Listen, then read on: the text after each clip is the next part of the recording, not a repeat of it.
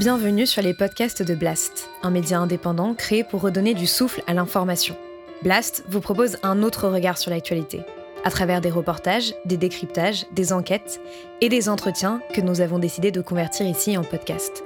Notre ambition Devenir votre média de référence et ainsi peser dans la bataille de l'information qui s'annonce et qui sera décisive. Les podcasts de Blast. Un entretien de Salomé Saké. Elle est la première femme à avoir ouvert son comédie club en France. C'est une comédienne et une humoriste engagée qui n'hésite pas à parler des sujets qui fâchent avec intelligence et talent. Aujourd'hui, elle va nous parler de sa vision de l'humour, du monde du stand-up, de la politique et faire une annonce pour le moins surprenante. J'ai le plaisir d'accueillir Charlie Soignant. Charlie Soignon, bonjour. Bonjour. Merci beaucoup d'être ici sur le plateau de Blast. Plaisir. Alors, j'aimerais qu'on parle un petit peu de ton parcours pour commencer euh, cette, euh, cette interview. Donc, tu es né à Clichy, de parents franco-ivoiriens. Tu t'es officiellement lancé dans l'humour à 20 ans et tu as réalisé ton premier One Woman Show à 22 ans. Tu as dit dans une interview que tu étais ta propre conseillère d'orientation.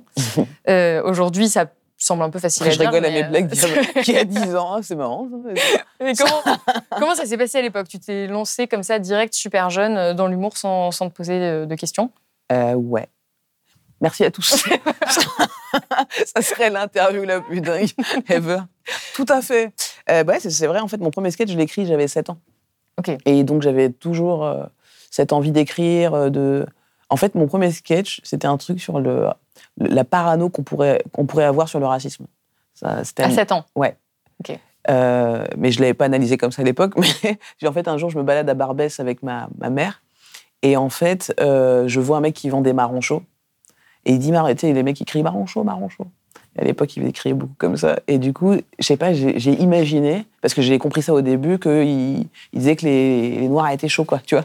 Marron chaud, marron chaud. Donc en fait, l'histoire, mon petit sketch que j'avais fait avec mon cousin, euh, c'est que ben il y a une personne qui se balade comme ça devant un truc de marron chaud, puis qui est vexé, qui le lendemain euh, vend des chocolats blancs en disant froid les blancs, froid les blancs. Bon, j'avais 7 ans, hein, ne jugez pas l'écriture non plus.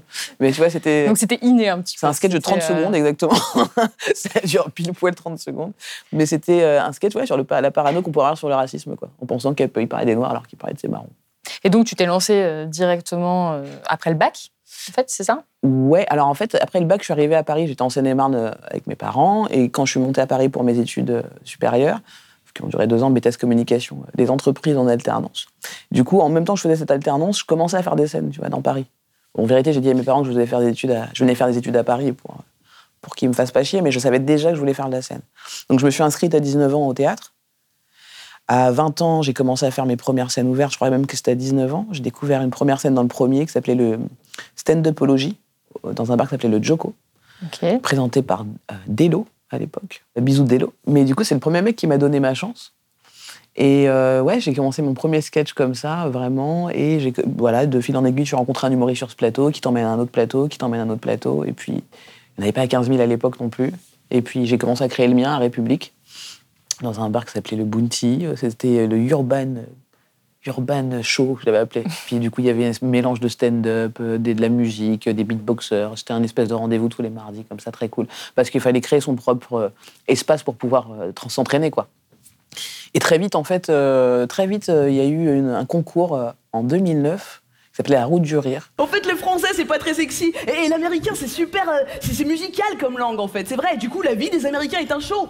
Hein un Américain, s'il aime pas ce qu'il bouffe au resto, il va pas faire comme le français, tu sais. Ah, Burk C'est un petit peu acidulé quand même, non? L'américain, le mec, il va faire savoir à tout le monde que c'est dégueulasse. Un gars, what is that? I got something in my mouth. I'm gonna die, I'm gonna die, I'm dying. que je gagne. Et c'est là que ça va très vite parce qu'en fait, moi, je m'inscris comme ça, un peu en mode, bah, je laisse une vidéo, on verra. Eh bien, la route du rire 2009 va perdurer. En ce soir nommant sans Charlotte, une jeune femme.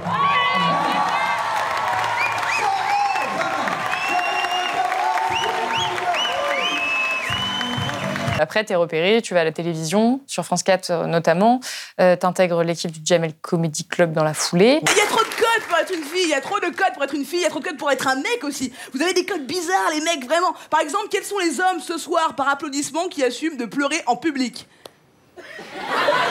voilà, limite vous serrez les bras. je dis, Non, non, non, non, Ah, non, non, nous on a de la barbe, on est musclés, on est des cons, on est des cons. Ça, pardon, excusez-moi, hein, mais je, je pose la question parce que je, n'ai jamais vu mon père pleurer, c'est choquant. Enfin si, je mens, une fois je l'ai vu pleurer. Ouais, quand je lui ai dit que j'étais lesbienne, oh il a chialé. Oh là là, il- oh il a pleuré, c'était gênant. Je lui ai dit arrête papa, on dirait un PD. Tu as 24 ans, tu fais la première partie de Franck Dubosc à l'Olympia. Je me rappelle ma vie, là, je suis là. J'ai l'impression d'avoir une amnésie qui est là. Quoi? Et j'ai des enfants Donc ça va très très vite. Et dans la foulée, tu participes à l'émission On ne demande qu'à en rire Exact. sur France 2. Et d'ailleurs, on est en manque de profs hein, en France maintenant. Et d'ailleurs, pour pallier à ce manque de profs, il y a ce qu'on appelle des profs vacataires. En gros, c'est des mecs qui ont pas eu de concours de profs et qui sont recrutés pour être profs. Je le sais parce que j'ai une copine qui fait ça. La dernière fois, il y a un gamin qui lui a dit Madame, quand est-ce qu'on va faire la galette? Et elle a répondu Ouais, je t'ai cru, j'étais boulangère ou quoi? En fait, un prof vacataire, c'est comme un moniteur d'auto-école qui aurait pas eu le permis, quoi. Ça fait flipper. Et ensuite, tu vas au festival de Montreux. Donc vraiment, c'est une ascension qui, est, qui a été très rapide. Je fais pas partie des filles qui se font agresser dans la rue. tu sais, J'ai mes potes, plein de potes à moi. Elles ont des Eh pute, eh, eh toute la journée. J'ai pas cette chance. hein. Jamais. Une fois, ça m'est arrivé. Une fois, et j'étais pas prête parce que c'était la première fois. Le mec m'a fait Eh J'étais là, oui. J'étais flatté. C'était pas la bonne réaction. On est bien d'accord J'étais là, ok, c'est pour moi cette fois. Casting sauvage. Tu t'attendais à ce que ce soit aussi euh, fulgurant et- ouais, évidemment. non, je m'attendais à rien, moi. En fait, euh, ça fait depuis que j'ai 7 ans, j'écris des trucs. Donc, c'est pas, c'est pas quelque chose que j'ai fait pour être une star ou, ou pour avoir un objectif particulier, si ce n'est de pouvoir m'exprimer et de pouvoir euh, écrire et pouvoir jouer ce que j'ai écrit. Quand j'ai fait du théâtre, quand je suis arrivé à Paris, j'ai très vite, me suis très vite rendu compte que j'adorais travailler sur mon corps, euh, travailler sur le jeu, mais que c'était pas du tout ma mission euh, scénique de jouer avec d'autres personnages, de d'être d'avoir un quatrième mur où tu peux pas regarder le public. Très vite, je me suis rendu compte quand je faisais du théâtre que vraiment je voulais les regarder à chaque fois dès qu'il y avait un moment de malaise et de drame, je voulais le désamorcer, leur tenir la main. Et je me suis dit ah, en fait, j'ai besoin de m'exprimer en direct avec le public et, d'avoir une adresse directe au public et, de, que ce soit mes textes. Puis j'ai des trucs à dire. Donc euh, c'était déjà pour moi euh, gagné du fait de pouvoir être sur scène et d'entendre des rires. Donc après, tout ce qui se passait derrière, c'était que du plus. Et j'avais vraiment, contrairement à plein de copains que j'avais croisés à l'époque déjà, aucun plan de carrière, parce que je savais que tout irait bien tant que je faisais ce que j'aimais. Donc tu étais confiante. On a l'impression que tu as accepté beaucoup de choses, que tu Mais as j'ai fait beaucoup de accepté beaucoup de choses, par contre, que j'ai pas vraiment voulu faire à ce moment-là. C'est-à-dire que quand je fais l'Olympia, c'est parce que Franck Dubosc me voit effectivement sur euh, une vidéo sur Internet. À l'époque, encore une fois, on n'est pas beaucoup et tout, donc il voit une nouvelle personne, euh, tu vois, il dit ah c'est cool, il aimait bien ce que je faisais. Il m'a dit vraiment, on me demandait en direct, est-ce que tu veux, est-ce que tu veux venir à l'Olympia une semaine quand même, tous les soirs à l'Olympia, une semaine, 20 minutes. Euh, et le dernier jour de l'Olympia, Laurent Ruquier m'appelle. Vraiment, je suis sur le, trottoir de l'Olympia. C'est le 3 octobre, je crois, c'est mon anniversaire. Mes fleurs, le champagne offert par Franck, tout va bien, quoi, tu vois. C'est cool. Mais après, je retourne dans ma petite, mes petites salles parisiennes pour retravailler et tout. Et là, euh, Laurent Ruquier m'appelle pour me dire on fait une nouvelle émission.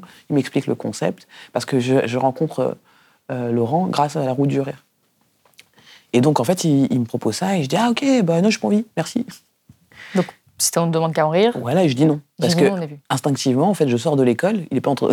On me dit, on va te donner des notes. Je dis, ah non, ça va, j'en ai déjà eu pendant euh, 20 ans, là, j'aime pas trop ça. Puis là, je connais la télé, j'en ai fait quand j'étais plus jeune. Je vois tout à fait comment t'es exposé aux yeux des gens. Moi, quand j'avais 7 ans, les gens me couraient dans la rue euh, après les enfants. Oui, puisque tu as fait de des, l'école. des- des petits rôles, c'est ça J'ai mais- joué dans Navarro, j'ai joué Oui. dans une petite pub, j'ai fait un film avec Michel Aumont, et tout ça très concentré dans la même année. Donc après, c'était diffusé, rediffusé, etc. Et les enfants, eux, ils comprennent pas ce que c'est la télé quand ils sont petits. Ils sont juste en mode, ah, ouais, la télé. Moi, je le sais parce que j'étais dedans. Donc je sais comment ça marche. On appuie sur un bouton, il y a des lumières. Cool. Mais les gens, ils pensent que tu es en direct à la télé quand tu dis euh, Regardez-moi, ce soir, je suis dans un film. Ils pensent que vraiment, tu vas partir à Paris faire le film. Donc je vois ce que c'est la notoriété à 7-8 ans. Et je dis, quand Ruquier m'appelle donc sur le trottoir de l'Olympia, je dis Je suis pas prête. Là, je viens de faire l'Olympia, c'était chambé, c'était déjà une expérience incroyable. Je commence mon spectacle ske- SketchUp, je m'entraîne, j'ai trouvé enfin un producteur qui veut mettre de l'argent sur moi et donc qui va prendre des risques pour moi pour que je puisse développer tranquillement. Non, je vais pas faire euh, une émission, on va me mettre des notes. Le jour où je viendrai en télé, c'est que je serai prête. Et alors, c'était combien de temps après ça? Et en fait, euh, donc une heure après, j'ai Ouais. dû accepter sous la menace de mon équipe de production. Euh, non, c'est pas la menace, mais si tu veux, en fait, euh, on va dire qu'ils m'ont lourdement conseillé euh, D'accepter, d'appeler euh, Laurent Ruquier, de dire oui, que c'était vraiment une belle opportunité de pouvoir remplir ma salle de spectacle qui était déjà louée pour six mois, trois mois, je sais plus, du jeudi au samedi, et qu'il fallait quand même, tu vois, euh, pour eux, être, avoir une garantie de remplissage. Et là, se passe quelque chose en moi, euh, bombe à retardement qui explose euh, cette année. En mode, vraiment cette année, en disant, et on en reparlera tout à l'heure, Ouais. je vais, euh, tu vois, euh, vraiment décider de comment je, je vois les choses, parce que j'ai toujours vu les choses de la même façon, fais des blagues, amuse-toi, et le reste viendra. Et puis tout ce qui est euh, lié à de la souffrance artistique, c'est pas la peine. Mais finalement, je fais On demande qu'à en rire. C'était une super expérience tout de même, parce que Oui, est-ce que, parce que tu as quitté l'émission au bout de 30 euh, j'ai quitté deux, 30 non, j'ai quitté Deux fois. Ouais, là, au début, au, au début- au- au bout de six épisodes Voilà, d'abord, puis euh, Premier burn-out. Ah oui, enfin pas burn-out, c'est abusé comme mot, mais une petite dépression, tu vois. Donc je pars au bout de six épisodes.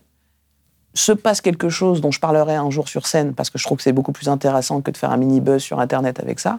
Sur ce pour que- Blast, quand I'm même, so c'est dommage. Mais T'as déjà un scoop, euh, ok. donne ça, pas me prendre ça. Mais du coup, euh, des petites méthodes télévisuelles comme ça qui consistent un petit peu à te faire comprendre que si tu fais pas certaines choses, tu n'auras pas d'autres choses. Ouais. Moi, je m'en fous, parce que base, je voulais rien. Mais mes prods, ils veulent beaucoup de choses à ce moment-là. Et puis, bon, voilà, je commence, je commence à comprendre euh, ce qui se passe. Et je finis par quitter euh, définitivement. On ne demande qu'à en rire. Ouais. Et aujourd'hui, tu as développé un discours qui est quand même assez critique de la télévision, alors que tu en as fait pendant des années et des années, puisque Ouais. tu n'as pas fait que On ne demande qu'à en rire. Tu Ouais. as également présenté euh, d'autres euh, programmes. Alors, quand je fais la critique de la télé, c'est pas de la télé en général. C'est de certains programmes ou de certaines façons de penser en télé. Euh, où, tu vois, ou quand il y a C'est-à-dire, quelle, quelle façon de penser? Euh, en fait, c'est pas tant à la, à la télé même. hein. C'est aussi, par exemple, comme je te disais, à l'époque, mes producteurs qui décident que bah, c'est mieux que de s'entraîner, de se casser le cul et de, tu vois, de faire des tracts, etc., que ça va plus vite. C'est un accélérateur. En fait, c'est la, c'est la, la pensée qu'on a vis-à-vis de tout ça, mais qui aujourd'hui se reporte tant en télé que partout il y a de l'argent, en vérité, tu vois. Oui. Et où il y a du monde qui regarde. Les gens réfléchissent différemment dès qu'il y a de l'argent. Et moi, je reste artiste. Si je voulais faire de l'argent, je serais à travers la bourse, ouais, je sais pas, à la banque, je sais pas. Mais le- Il y a des artistes qui cumulent les deux, qui font quand même beaucoup d'argent tout en exerçant le métier qui- qu'ils Ouais. aiment. Toi, tu penses que c'est. moi aussi, je fais de l'argent, tout va bien. hein, je peux- Oui, ok. Mais en fait, si tu veux, il y a faire de l'argent et faire de l'argent. Encore une fois, c'est une drogue aussi. Moi, je, je préfère la weed. Donc, du coup, tu vois, c'est vrai. Tu comprends ce que je veux dire? C'est il y a des addictions qui sont plus grandes chez certaines que d'autres. Moi, c'est pas mon moteur principal. Euh, Oui, par oh. rapport à la scène. La scène, c'est ça qui me, qui me nourrit. Donc la télévision en soi, ce qui m'a marqué, c'est un truc comme on ne demande qu'à envers, ce télécrochet dans lequel, euh, en fait, d'un coup, ton métier, ce que tu dois travailler, n'a plus aucun sens. Travailler des blagues en deux jours, ça n'a aucun sens. Se faire du mal artistiquement, ça n'a aucun sens. Je parle très personnellement.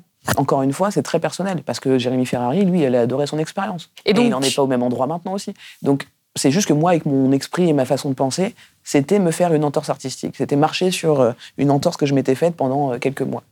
Euh, donc, euh, Est-ce que tu estimes que tu as un peu changé de trajectoire entre le moment où vraiment tu étais à fond dans la télévision, où tu avais une énorme exposition, et le moment où tu vas ouvrir donc en 2019 le Barbès Comedy Club? Ouais. C'est donc le, es la première femme humoriste à ouvrir ça en France, si je ne me trompe pas. la première à fermer. Et la première à fermer. Pourquoi? Pourquoi de base l'avoir ouvert et pourquoi l'avoir fermé? Je t'ai dit, j'aime pas l'argent. J'aime les valeurs humaines. Et quand il y en a plus, Il n'y avait plus de valeur, parce que c'est quand même Alors, je un beau projet. Attention, j'étais dire, euh, associé, hein, j'étais pas seul. Je parle pas des humoristes ni, ni quoi, je parle des gens derrière qui sont là pour l'argent et non pas pour. euh, Quand tu es là uniquement pour l'argent, quand c'est uniquement ton seul moteur, ça ne peut pas être. euh, On peut pas s'entendre, toi et moi. Tu vois? C'est juste ça. Et c'est juste, encore une fois, très personnel. Et donc pourquoi ça n'a pas fonctionné? Parce que les, quand les gens veulent plus d'argent que d'humain, C'est ce Il qui y a un s'est passé déséquilibre qui se passe, dans ouais. ton cas. Ouais. Parce que c'était un beau projet. C'était Ouais. l'idée d'en faire un lieu, si j'ai bien compris, en tout cas inclusif. euh, et on a réussi. euh, la Parce que j'ai travaillé pour ça, j'y ai même dormi des nuits, euh, j'y ai donné ma vie, j'y ai perdu du poids, j'y ai perdu de la santé, mais j'étais heureuse de voir euh, des collègues humoristes pouvoir faire leur métier comme je- j'entendais qu'on pouvait faire ce métier avec bienveillance et amour.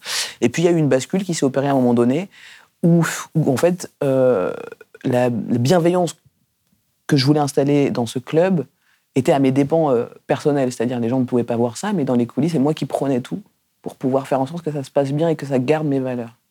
C'est quand il y a de l'argent, en fait. Moi, quand tu vois, j'ai fait des trucs sur YouTube, on m'a dit, excuse-moi, tu peux pas dire ça parce qu'en fait, il y a le partenaire et tout. Je suis là, Eh, moi, je suis une artiste, en fait. Je suis pas là pour commencer à gérer les mots que je vais dire, à dire parce qu'il y, a de l'argent en jeu, parce qu'en fait, on parle à telle cible. On est où, là? Et en fait, il y y a plus de liberté, quoi. Qu'on trouvait justement sur Internet à un moment donné, tu vois, sur certains programmes. Donc, Toi, tu as l'impression qu'on perd en liberté d'expression au fur et à mesure. Plus t'as des mecs qui arrivent avec leur thune en disant excusez-moi, on peut pas dire ça parce que nous, on- tu vois. Bah après, t'es qui, toi, en tant qu'artiste? Moi, c'est pour ça que la plupart de mes vidéos sur machin, j'ai du mal avec les trucs euh, sponsors. Donc on me dit, mais comment tu gagnes ta vie? Je fais, écoutez, j'ai pas besoin de tant que ça.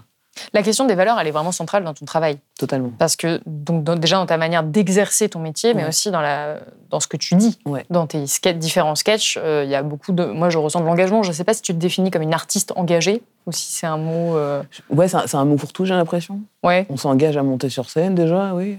Bon, en tout cas, tu défends euh, Ouais. certaines valeurs. Euh, tu combats euh, le racisme. Tu parles beaucoup des questions LGBTQI+, que, que j'en oublie.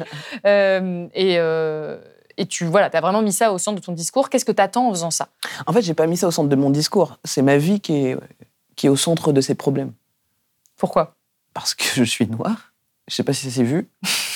Euh, Regardez-moi. Est-ce que est-ce que c'est vraiment euh, l'image euh, du, du grand pouvoir dans le monde, ce que je suis? Effectivement. Je suis vraiment à l'inverse, dans l'inconscient collectif. J'ai l'impression que tu fais une forme de pédagogie parfois où tu te retrouves face à des publics de blancs. Enfin, j'ai vu un sketch où tu es n'y à a pas Montreux. avec eux qui payent. T'étais face à, un- ouais, à Montreux et tu fais des blagues et tu te moques un peu de la non-réceptivité parfois euh, du public à ces blagues. Ouais. On n'a pas réglé le racisme, on a inventé un nouveau problème, le racisme anti-blanc. C'est marrant quand même. Racisme anti-blanc. Si tu précises anti-blanc, c'est qu'à la base, c'est pas pour toi. hein. trop de blanc dans la salle, trop de blanc. on aimerait rire, mais on n'est pas prêt. Est-ce que c'est comment dire ouais, Est-ce que c'est difficile de faire ça? Est-ce que c'est euh, vraiment pas l'engagement qui passe avant tout plutôt que la volonté de faire rire à ce moment-là? En fait, ça, c'est le moment sur scène, c'est le moment où je me sens vraiment bien. Pourquoi? Parce que Parce ça que- dérange? Non, parce que j'ai mon micro, parce qu'on m'écoute, parce que les gens, en fait, ils se sont déplacés pour écouter des blagues. Ils sont bienveillants. Même s'ils ont un peu des gênances à des moments, des endroits, ils sont pas à l'aise. Je sais qu'ils. Moi, je suis dans l'amour avec les gens. Il est hors de question que. Et ils le sentent. Même si ça peut être- Ça peut les interroger à certains endroits. euh, chez, eux- chez, chez eux, il n'y a pas un truc hostile entre moi et le public, jamais. Il n'y a, jamais ça. Je veux absolument pas qu'il y ait de ça. Je veux pas les mettre mal à l'aise. Je veux- On va tous mourir. En fait, c'est pourquoi je suis comme je suis, parce que j'ai conscience qu'on va mourir et qu'entre-temps, ben, je me dis, essayons de faire un truc cool. Mais tu as des sujets qui sont quand même euh, voilà, qui sont difficiles. Tu es engagé. Encore une fois, je, le- je les vis de plein fouet. En fait, le racisme, je, je l'ai vécu de plein fouet. L'homophobie, je l'ai vécu de plein fouet. Le... La, la misogynie, le fémi- Enfin, tu vois, tout ça, c'est des choses que... Moi, quand je, je suis euh, chef d'entreprise depuis 9 ans, et je viens des fois avec ma banane, euh, j'ai ma petite truc, je roule et tout ça, et je parle avec mes employés, et je leur dis que je, sais me diriger et diriger, mais l'image que je renvoie, ça peut fa- faire fissurer des gens en face de moi. C'est-à-dire genre, J'ai beaucoup recruté, recruté d'hommes blancs. J'ai énormément recruté d'hommes blancs. Pourquoi? Parce qu'ils sont plus Parce présents que je suis raciste. Et, et- non, mais c'est un vrai travail. Ça, ça, c'est- mais je- c'est une vraie, c'est pas une blague. hein. Je, je suis française, je suis raciste, j'étais empreinte de racisme. Parce qu'on a intégré donc, inconsciemment, inconsciemment, ce regard je- euh, ouais. dominant. euh, Inconsciemment, je suis là. Il y a beaucoup de blancs dans mon équipe, c'est incroyable. Où sont les autres? Qu'est-ce qui, tu vois, j'apprends à me déconstruire même sur ce genre de choses parce qu'instinctivement, en fait, qui envoie son CV facilement, rapidement, sans se poser de questions et au bon, tu vois, c'est souvent les mêmes. Donc en fait, dans une masse, tu vas avoir très peu euh, de non blancs finalement.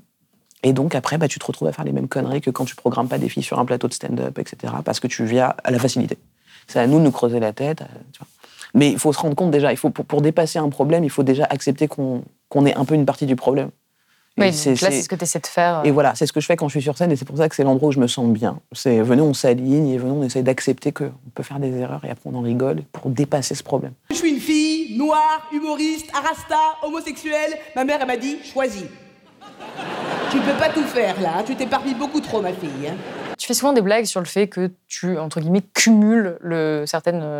Euh, C'est pas une blague en fait, c'est une info, c'est Mais c'est- l'information. C'est juste au cas où. Toi, tu en, en parles avec beaucoup d'humour, en Ouais. tout cas de légèreté, la manière dont tu le fais sur, euh, Ouais, sur justement, scène. c'est que c'est le cumul, le fameux cumul. Là, je suis en mode, c'est vous qui avez ça dans l'inconscience, mais je suis une personne en fait. Et à chaque fois, on me demande mon avis. En tant que femme dans un monde macho, en tant que noire dans un monde raciste, en tant que lesbienne dans un monde homophobe. Et moi, je réponds Ah, mais je suis comme vous, un être humain dans un monde de merde. Est-ce que tu as l'impression que ça a changé? Que quand même, il y a une évolution Pas du que- Pas du tout. Non, je- Depuis euh, 16 ans que tu fais du alors, stand-up. enfin, moi, dans le milieu du stand-up, tu parles ou dans la vie? Parce Dans que dans la vie, ça a évolué. Dans le milieu du stand-up, c'est moi là, je vais, je vais partir bientôt.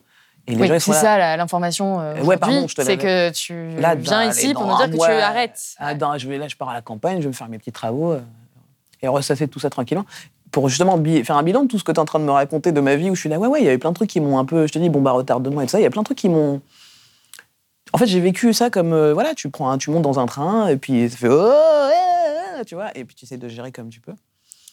Et, donc là, tu as, subi quand même un bon nombre de discriminations tout au long de ta vie, ouais, et notamment au- au- tout au cours de ta carrière. Tu me dis que ça n'a pas changé spécialement. ça n'a pas changé dans le milieu du stand-up en tout cas. Ça n'a pas changé Tu dans as le milieu toujours du les mêmes discriminations. Moi, je vois même, toujours un problème dans la programmation où il y a beaucoup d'hommes qui sont toujours. Il n'y a pas une seule nana, il n'y a pas, tu vois.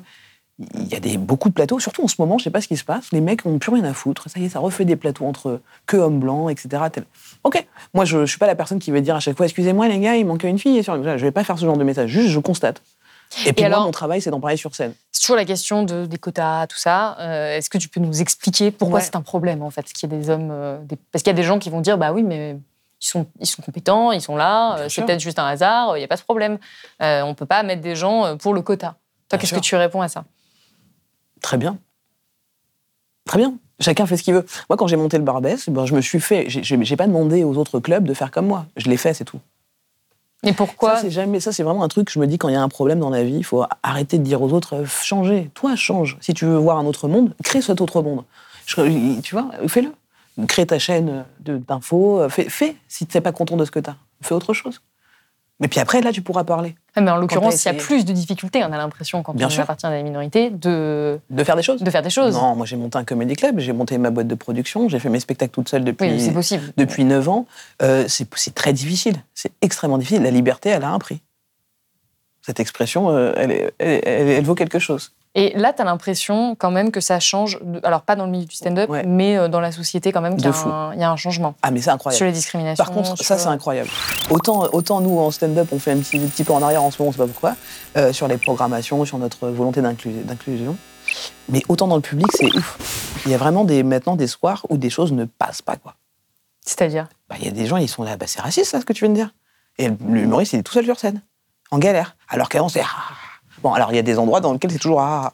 Ça dépend de la politique du Bah lieu. oui, je pense à cette blague de, comment il s'appelle, Hugo tout seul. Ouais. euh, Ah oui, une j'ai entendu parler de cette blague, viol. oui. euh, Oui, oui, oui. Voilà. enfin, Qui a fait une comparaison. Si Moi, je l'ai une pas carte vu. de crédit, une femme euh, violée. Oui, ben voilà. Tant, mieux si le public peut aujourd'hui éduquer aussi les artistes, mais tu vois, c'est pour dire à quel point euh, C'est vrai que c'est pas passé. c'est kiff kiff maintenant public euh, artiste en termes de conscience euh, et d'éveil. Mais ça avance bien dans le public en tout cas. Ouais. Ça avance bien. Il y a des choses où ça rigole plus. Justement, est-ce qu'il n'y a pas aussi un rôle, et c'est un peu euh, finalement moi ce que j'essaie de faire Ouais. avec cette émission euh, Ouais. à Blast, où on essaie de s'interroger sur le rôle et le lien entre humour et politique et le rôle de l'humour dans les changements de société qu'on connaît aujourd'hui, Ouais. où on est quand même dans un moment euh, très particulier, je veux dire, entre le changement climatique, euh, la montée de l'extrême droite. Moi, euh, hein. c'est- non mais, mais sérieux, c'est difficile. Et, et tu disais, on a de moins en moins de liberté d'expression en tant qu'humoriste, et pourtant, ça me semble crucial, le, le rôle que vous jouez. Moi, je raconte tout ce qui m'arrive, tu vois, et je l'analyse en essayant Mais de c'est me très dire. politique. Oui, évidemment. Mais après, je, laisse aux gens le soin d'interpréter ce qu'ils veulent avec ça. Mais je- genre, j'essaye juste de me dire, si j'ai vécu ça, que ça m'a fait mal et que le rire peut me mettre un peu de baume, je vais essayer de partager ça avec les gens. Et tu as des retours de gens qui te disent que ça Ouais, a énormément. qui... euh, Mon spectacle Être humain, c'est celui où j'ai le plus de retours de pavés. euh, euh, Oui, parce que tu abordes des sujets euh, très difficiles Ouais. euh, aussi dans, dans ce Encore spectacle. une fois, que j'ai vécu. Donc c'est pour ça que j'en parle. Malheureusement, souvent, on ne parle que de ce qu'on connaît. Dans la captation de ton spectacle que j'ai vu, donc Être humain, Ouais. que tu vas jouer au Café de la Danse très prochainement. Yes. Est-ce que tu peux nous 6, rappeler les 7, dates 8 Voilà. février, à 19h. C'est le moment de faire la petite publicité. Euh, par exemple, tu fais des références à, à Éric Zemmour. C'est quelque chose que je dis souvent. Moi, tous les gens qui ont une haine de ce que je peux représenter, en, en l'occurrence, j'ai envie de leur faire un câlin parce qu'ils me font une peine incommensurable. Pour eux, je suis là, mais ils ont l'air si bêtes, tu sais, parce que c'est toujours des arguments, machin, et du coup, c'est vrai, c'est des gens qui sont faibles pour moi. Et t'en parlais déjà dans d'autres spectacles, de ton l'amour, rapport au donner l'amour. Ou donner de l'amour, c'est pas donner un point de vue politique du tout. C'est un point de vue euh, presque, tu vois, juste humain. C'est, quand je en fait, c'est ça le problème, et c'est pour ça que je dis attention. Je, on ne- par exemple, tu remarqueras souvent que beaucoup d'humoristes, et je trouve ça très grave, et je regarde vraiment la face cam parce que je l'ai déjà fait moi-même. On est très grave. On prend un titre d'article et on se permet de faire des vannes sur euh, un sujet. Moi, j'ai déjà vu des gens juste lire un titre et dire OK, j'ai compris. C'est là. C'est ça notre travail. Donc on ne se source même pas. Pour toi, les humoristes doivent se sourcer pour Bah, pouvoir. Excuse-moi, être, si tu commences à parler d'un un truc d'actualité, souvent, et on fait des contresens, du coup. Tu vois, moi, j'ai déjà vu des trucs, euh, t'es là, mais c'est pas du tout le sujet, frère. Et notamment sur le féminisme. On a quand même donné beaucoup de modes d'emploi, et t'entends encore des trucs sur scène, t'es là, t'as absolument pas du tout lu sur le féminisme, mon gars. Pour moi, quand tu écris et que tu déposes des textes que tu protèges pour être payé dessus et tout ça, etc., je pense que tu peux prendre un minimum de temps pour te sourcer. Si les journalistes, et d'ailleurs beaucoup le font aussi, prennent des titres, euh, ils se disent, tiens, ok, on va aller faire notre article. Ouais, on se source plus comme, euh, comme on devrait le faire, je pense, pour euh, aller chercher les aller dans son sens par rapport au point de vue qu'on a nous, mais essayer, essayer de voir euh, un sens contraire, tu vois, pour être sûr qu'on est bien d'accord avec notre propre point de vue. Je pense que c'est un vrai travail, euh, un vrai travail quand même, ouais, de journalistique euh, aussi que les stand-uppers doivent faire. Tu peux pas dire tout et n'importe quoi quand t'as un micro quand même. Il y a des centaines de gens sur scène. Bah, quand tu me dis ça, pour moi, c'est aussi reconnaître l'impact et l'influence de, Ah, on est de d'accord. l'humour et donc On le rôle qu'il peut, avoir et monde la, la l'humour responsabilité. Mais tout le monde fait de l'humour aujourd'hui. Les chanteurs font de Moi, je l'humour. fais pas d'humour, hein. euh, non, non, ici, mais on tu vois, est- les- je parle de- euh, sur YouTube, etc. L'humour était un peu le truc Twitter, tout le monde fait des blagues, etc. L'humour a un impact. C'est pour ça que même la poli- les hommes politiques aux États-Unis ont compris. Et c'est les stand-uppers qui écrivent pour les hommes politiques aux États-Unis. Ce qui va bientôt arriver en France, puisque des McFly et Carito font des blagues avec euh, Macron. Donc on n'est pas loin d'arriver à ce truc-là. On n'est pas loin. On y arrive. Donc pour moi, c'est en ça que je me dis, euh, oui, l'humour, c'est vrai que ça a un impact fort. Mais d'une manière générale, dans la vie. Tu peux, toi, twister quelqu'un avec une blague, t'es quelqu'un qui est énervé, d'un coup, une blague permet. une de- arme. C'est une arme incroyable. Mais on s'en sert encore très mal. Pour l'instant, les humoristes, on est tous comme ça, ou là, dans le pied, ou là, papa, papa. On fait des hi tu vois. Mais clairement, on n'est pas en train de viser les bonnes, les bonnes, le bon, la bonne cible. Ce que je trouve qu'on fait pas bien en France, en, en somme, c'est quand on parle d'actions politiques qui ont été faites donc par le gouvernement, on fait souvent du name dropping et non pas un- on donne pas son avis propre sur le sujet. On ne dit pas voilà une solution que moi je vous apporte. Oui. On n'apporte jamais de solution. On Et est ça pourrait être le rôle des humoristes. paraît, bah, ça doit être le. En fait, un, un- un humoriste qui n'apporte que des problèmes, c'est le fameux. Je ne sais pas si vous avez remarqué. Un humoriste qui dit, je ne sais pas si vous avez remarqué, euh, moi, ce que j'ai surtout ré- euh, imaginé, analysé et ce que je vous propose, c'est ça la suite. Et c'est mais bien qui pour fait ça. ça? Qui fait ça en France? Merci. Qui m'a vu dans Fort Boyard? Personne apparemment. Je suis pas étonné, vous inquiétez pas, tout va bien, je sais, j'ai direct été en prison. J'ai vécu ce qu'ont vécu mes ancêtres. J'ai fait un voyage en bateau, prison, j'ai pas aimé la sensation, je vous le dis tout de suite. J'ai pas kiffé ça du tout. Non. Les sujets que je peux aborder c'est des questions sociétales qui ont effectivement un impact sur la, qui peut avoir un impact sur la politique. Aujourd'hui, on est quand même bien loin de l'impact réel qu'on pourrait avoir sur l'opinion publique. Je pense notamment à la pédocriminalité. Euh, Dont tu parles dans ton dont je parle spectacle. moi dans, dans mon spectacle. Donc Tristan Lopin parle dans son spectacle. Il y, a- y y plusieurs personnes qui commencent à en parler. L'opinion publique dort de fou là. Et on peut le sentir, moi en tout cas je peux le sentir dans ma salle, on n'est pas prêt d'y arriver. Voilà, avec toute la... sans fatalité. Parce que pourquoi En fait, c'est c'est assez logique. Pourquoi? Euh, ce que je- Là, je vais en sortir une vidéo dans pas longtemps là-dessus, c'est sur la, la sidération. On vit tous la sidération. Mais la sidération, c'est cet état, euh, cet anéantissement euh, des fonctions vitales avec état de mort apparente sous l'effet d'un violent choc émotionnel. C'est ça la définition. Et, euh, quand tu vis ça de façon répétée dans ta vie, bah, comme tous les humains, bon, bah, le temps que tu te réveilles de cette sidération, on est presque mort souvent, tu vois. Donc en fait, ça va mettre du temps. Alors évidemment qu'il y a un impact. Euh, c'est juste que j'essaye d'être la plus humble possible quant à, la- force de cet impact dans l'immédiat. Il faut être, il faut être, faut y aller mollo et c'est genre un peu d'humour par-ci, un peu un film par-ci, une musique par-là. Tu vois, c'est toutes ces formes différentes qui vont permettre à une opinion publique de commencer à avoir des idées peut-être un peu plus aiguisées sur certains sujets pour ensuite avoir un avis politique qui peut-être va enfin les emmener à décider de voir autrement. Mais aujourd'hui, la politique, c'est quoi? C'est le capitalisme, la, la thune. Enfin, Qu'est-ce qu'on fait exactement pour changer les choses? Est-ce qu'on arrête certaines formes de consommation? Par exemple, le fait d'arrêter l'iPhone ou de machin, etc. Est-ce que c'est possible? Moi, j'ai fait cette expérience sociale pendant deux ans d'arrêter. C'est ça tout de suite, arrêtez, il se fout de ma gueule en fait. Parce que j'ai arrêté l'iPhone, ok? Voilà, moi j'ai pas le même truc que vous, j'ai ça, d'accord? Ouais, c'est pas la même chose. Deux mètres de team, regarde, j'ai déterré Tupac. Oh C'est un délire, hein. C'est très compliqué, hein, surtout quand tu veux monter un comédie club, etc. Ce que, dont je parle dans le- ce truc d'être humain, justement, c'est contradiction euh, d'humain qu'on peut avoir. Il faut, faut essayer des choses. On peut essayer, mais on essaye très peu, hein, quand même. hein. Ouais. De manière générale. On écoute, ha ha ha, après on passe à autre chose, tu vois. On consomme l'humour de façon capitaliste. Donc, euh, ouais, c'est surtout de l'humilité. Quand, je te- quand je te dis, je pense pas qu'on ait un impact incroyable. Et pour revenir sur les questions un peu sociétales, je parle beaucoup, et on en parle beaucoup à Blas, des mots euh, MAUX de ce monde, euh, et notamment en France aujourd'hui. Toi, aujourd'hui, qu'est-ce qui t'inquiète le plus? Qu'est-ce qui t'angoisse? Est-ce que c'est euh, la montée euh, du, du racisme, le changement climatique, l'augmentation des inégalités Faites d'autres choix. Moi, c'est ma mort. Ah oui, ok. non, mais, Non, si, mais si, c'est ma propre mort. Euh, Pour être tout à fait honnête, c'est ça. C'est genre comment aborder ce truc-là. C'est pour ça que je te parle de le fait d'arrêter, etc. C'est ça. ah, la- la- ouais, c'est ça. En fait, ne pas. Ce qui me ferait peur, c'est de m'enfermer dans quelque chose et de capitaliser sur cette chose. Hmm. Notamment l'humour. C'est pour ça que j'arrête. C'est que pour moi, c'est pas une. Enfin, des fois, t'as rien à dire en fait. Des fois, faut vivre des trucs, etc. Donc ma, ma peur, ça serait de mourir sans avoir vraiment capté un peu c'est quoi la vie, autre que faire des blagues, euh, recevoir des likes et faire de l'argent et manger, rigoler avec des copains. En fait, juste kiffer la vie, tu vois, essayer d'avoir peur aussi des fois un petit peu de- de- du lendemain, tenter des expériences. Oui, parce que là, ta situation est quand même très particulière. Tu as une carrière qui fonctionne très bien. Ouais, tout va T'es bien. reconnu. Euh, non, mais tout va bien. Moi, c'est pour Ouais. ça que je t'ai Sur- invité sur ici, scène, parce tout va que J'aime beaucoup ton travail. Merci. Euh, et t'arrives et tu me dis, bah, en fait, euh, j'arrête tout. Je vais à la campagne.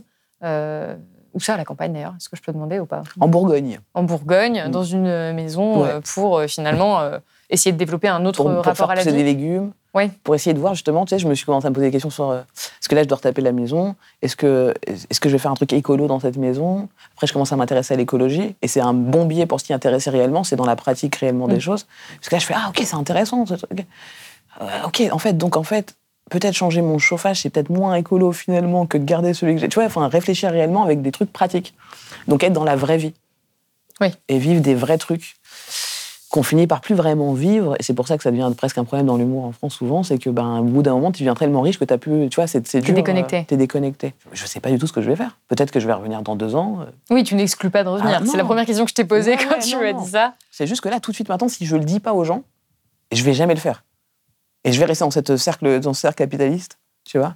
Parce qu'il y aura toujours un petit plan en plus. Là, j'ai vraiment dû refuser plein de trucs pour cette année, pour mettre un vrai stop et dire vive des trucs, Shirley. Là, t'as rien à raconter. T'as rien à, raconter parce que tu ne vis plus rien d'autre que du stand-up. Tous les soirs, tu fais des blagues, tu vois des humoristes toute la journée, tu fais des interviews. À quel moment tu vis vraiment des trucs? De de 14h à 16h En tout cas, dans ton spectacle Être humain, euh, tu as beaucoup de choses très intéressantes euh, à raconter. Euh, je rappelle euh, donc qu'on peut te voir au Café de la Danse très bientôt. Euh, C'est la fin de cet entretien. Merci Cool. beaucoup d'avoir été Plaisir. ici sur le plateau de Blast. Plaisir. Si vous avez aimé ce podcast, s'il vous a été utile, n'oubliez pas de nous mettre des étoiles ou de le partager autour de vous ou sur vos réseaux sociaux. Blast est un média indépendant, et si tous nos contenus sont en libre accès, c'est grâce au soutien financier de nos blasters et abonnés. Pour nous soutenir, faire un don unique ou mensuel, rendez-vous sur blast-info.fr slash soutenir. Blast, c'est aussi une web télé disponible sur YouTube et Peertube et présente sur tous les réseaux sociaux. Alors suivez-nous pour ne rien rater de nos contenus et abonnez-vous à notre chaîne YouTube.